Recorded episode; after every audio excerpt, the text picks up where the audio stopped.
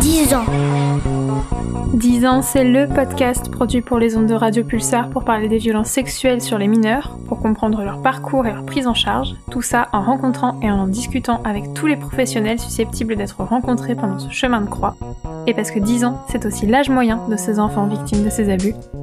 Allez, je vous embarque avec moi. C'est la deuxième étape dans le parcours d'une victime, l'expertise médico-légale. Alors pour cela, elle doit rencontrer un médecin légiste, et j'ai discuté de ce qu'impliquait cet examen avec une légiste du CHU de Poitiers. Merci de prendre du temps pour répondre à mes questions. Est-ce que vous pouvez commencer par vous présenter? Je suis le docteur euh, Alexia Delbray, je suis euh, médecin légiste euh, et psychiatre pour adultes. Je travaille au CHU de Poitiers dans le service de médecine légale. Vous travaillez dans une unité médico-judiciaire est-ce que euh, vous pouvez du coup nous expliquer ce que c'est, euh, comment ça fonctionne et s'il y en a partout sur le, euh, sur le territoire? Alors les unités médico-judiciaires, ce sont euh, des unités en lien avec la médecine légale qui sont essentiellement sur euh, tous les CHU sur le territoire français. Euh, il y en a, il y a des annexes en fait. Les centres de référence sont dans les CHU et puis ensuite sur les hôpitaux de proximité, il y a des, il peut y avoir des annexes d'unités médico-judiciaires avec des consultations. C'est une unité dans laquelle on va recevoir euh, toutes les victimes euh, d'agressions ou d'accidents pour lesquels il y a besoin d'un constat médical, la plupart du temps judiciaire, en fait, euh, après un dépôt de plainte d'une victime. Est-ce que parfois ça vous arrive de faire un service d'urgence, entre guillemets, s'il y a une victime voilà, qui arrive aux urgences, imaginons une adolescente qui s'est faite violer et qui, se, arrive aux urgences, est-ce que c'est vous qui assurez le, le suivi tout de suite ou pas? Alors tous les jours, on a des créneaux d'urgence de manière à pouvoir recevoir euh, des victimes pour lesquelles les faits euh, viennent par exemple de se produire, euh, ou alors des affaires pour lesquelles un auteur va être recherché rapidement, ou pour lesquelles les auteurs sont en garde à vue et les magistrats ont besoin de réponses rapides pour pouvoir prendre leurs décisions. Du coup, vous réalisez des expertises, ça consiste en quoi et comment est-ce que ça se déroule? Alors, euh, nous, on reçoit autant des adultes que euh, des enfants. Il n'y a pas d'âge, tout le monde peut être reçu euh, à l'unité médico-judiciaire par un médecin légiste qui va faire un constat des conséquences en fait de l'agression ou de l'accident, à la fois sur le plan physique et sur le plan psychique. Euh, à la fin, on va utiliser tout ça pour euh, déterminer une durée d'incapacité totale de travail, qui est une durée qui va servir au magistrat à déterminer la gravité de ces conséquences euh, médicales. Et donc, comment ça se passe? On reçoit la victime comme une consultation médicale très classique, en fait. Hein. On est dans une salle avec une table d'examen, des chaises pour pouvoir discuter en face à face, et puis il y a euh, une première partie euh, d'entretien où on essaye de comprendre qu'est-ce qui s'est passé et pourquoi la personne euh, est ici. Qui nous sert aussi à comprendre comment est-ce qu'elle a pu être blessée. Donc ça va diriger la partie examen clinique qu'on va faire ensuite. Puis après, bah, il y a un examen médical où on demande à la victime de se déshabiller pour faire un constat de ses blessures. On va également prendre quelques photos. Ça, c'est pour la rédaction de notre rapport. Certaines, la plupart des photos sont uniquement conservées par nous. Ça nous aide à rédiger les choses par la suite. Et puis quand elles sont très pertinentes, qu'elles ont une une importance particulière pour la procédure. Dans ces cas-là, certaines peuvent être incluses. Et après chacune de ces consultations, il y a obligatoirement un certificat médical euh, euh, judiciaire qui va être euh, transmis au magistrat qui nous a réquisitionné. Alors comment est-ce que vous faites pour que ce soit pas traumatisant, enfin pour la victime, enfin que la victime ne revive pas le traumatisme pendant l'examen? Alors en général, ça se passe bien parce qu'on reprend pas la même chose que les autres intervenants. Alors obligatoirement, ça va se recouper. Hein. Oui, forcément. Euh, mais euh, nous, on ne demande pas de relater euh, tous les faits obligatoirement. Euh, ce qui nous intéresse, c'est pas euh, la personne qui va être mise en cause et qui est responsable, mais c'est plutôt le comment est-ce qu'on a été blessé, comment les personnes ont réagi psychologiquement aux faits et, donc c'est un peu un peu plus la suite en fait qui nous intéresse le moment de l'agression et la suite. Donc on demande, on a des questions assez euh, précises, mais on n'oblige pas la victime à tout re-raconter obligatoirement. Lorsque c'est possible, on obtient des informations des enquêteurs avant et euh, notamment pour les enfants, on essaye aussi de ne pas réinterroger. Euh, donc si on a toutes les informations au préalable par les enquêteurs, on n'a pas besoin de reprendre avec eux et on se dirige directement vers l'examen clinique donc c'est beaucoup plus rapide. Ça permet de ne pas influencer non plus. Alors ça c'est surtout lorsque l'enfant n'a pas encore été auditionné. Là on, on s'interdit presque en fait de poser des questions parce qu'on ne sait pas après qu'est-ce que va chercher l'enquêteur, qu'est-ce que quelles questions vont être posées euh, et nous on n'est pas enfin tous les légistes ne sont pas forcément formés euh, à pouvoir interroger euh, de manière correcte des mineurs. Donc ça c'est plus compliqué. Après, pour les victimes majeures, en général, ça se passe bien et les victimes sont plutôt, euh, ont plutôt besoin de parler. Donc en fait, plus elles vont raconter, euh, mieux ça va être. Est-ce que c'est déjà arrivé qu'une euh, victime refuse de se faire examiner? Oui. C'est assez rare quand même. Hein. Ouais.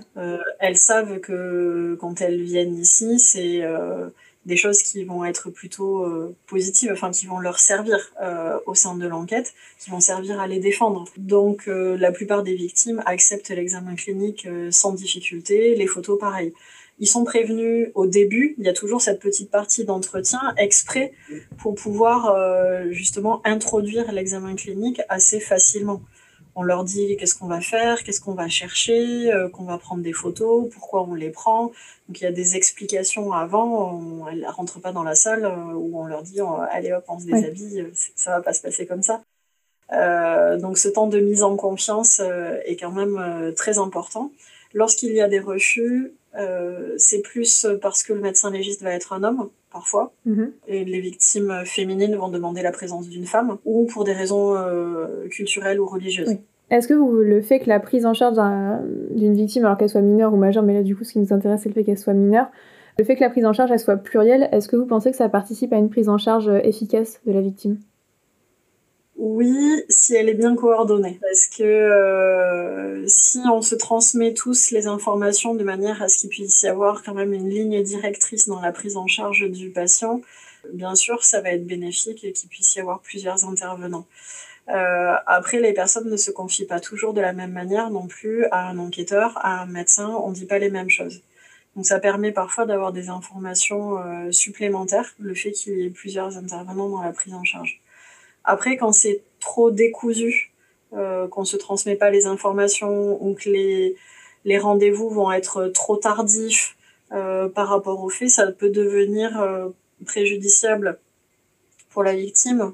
Peut-être pas obligatoirement pour l'enquête, mais en tout cas pour la victime, euh, le fait de devoir revenir sur des faits alors qu'on est à distance et que euh, elle a pu évoluer psychiquement, là ça peut devenir compliqué.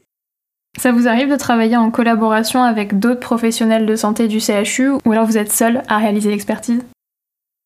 La médecine légale reste une partie en fait de la prise en charge du patient, mais euh, qui peut euh, tout à fait être reliée aux autres services de l'hôpital. C'est-à-dire que dès qu'on a besoin, on va faire appel euh, aux autres services, la pédiatrie chez les mineurs, euh, la gynécologie. Euh, en fait, dès qu'on a besoin d'un avis complémentaire ou d'un examen complémentaire de type imagerie médicale, radio, scanner, on va, en fait, on a l'ensemble de l'hôpital qui va être mis à disposition pour pouvoir mener à bien la prise en charge de ce mineur.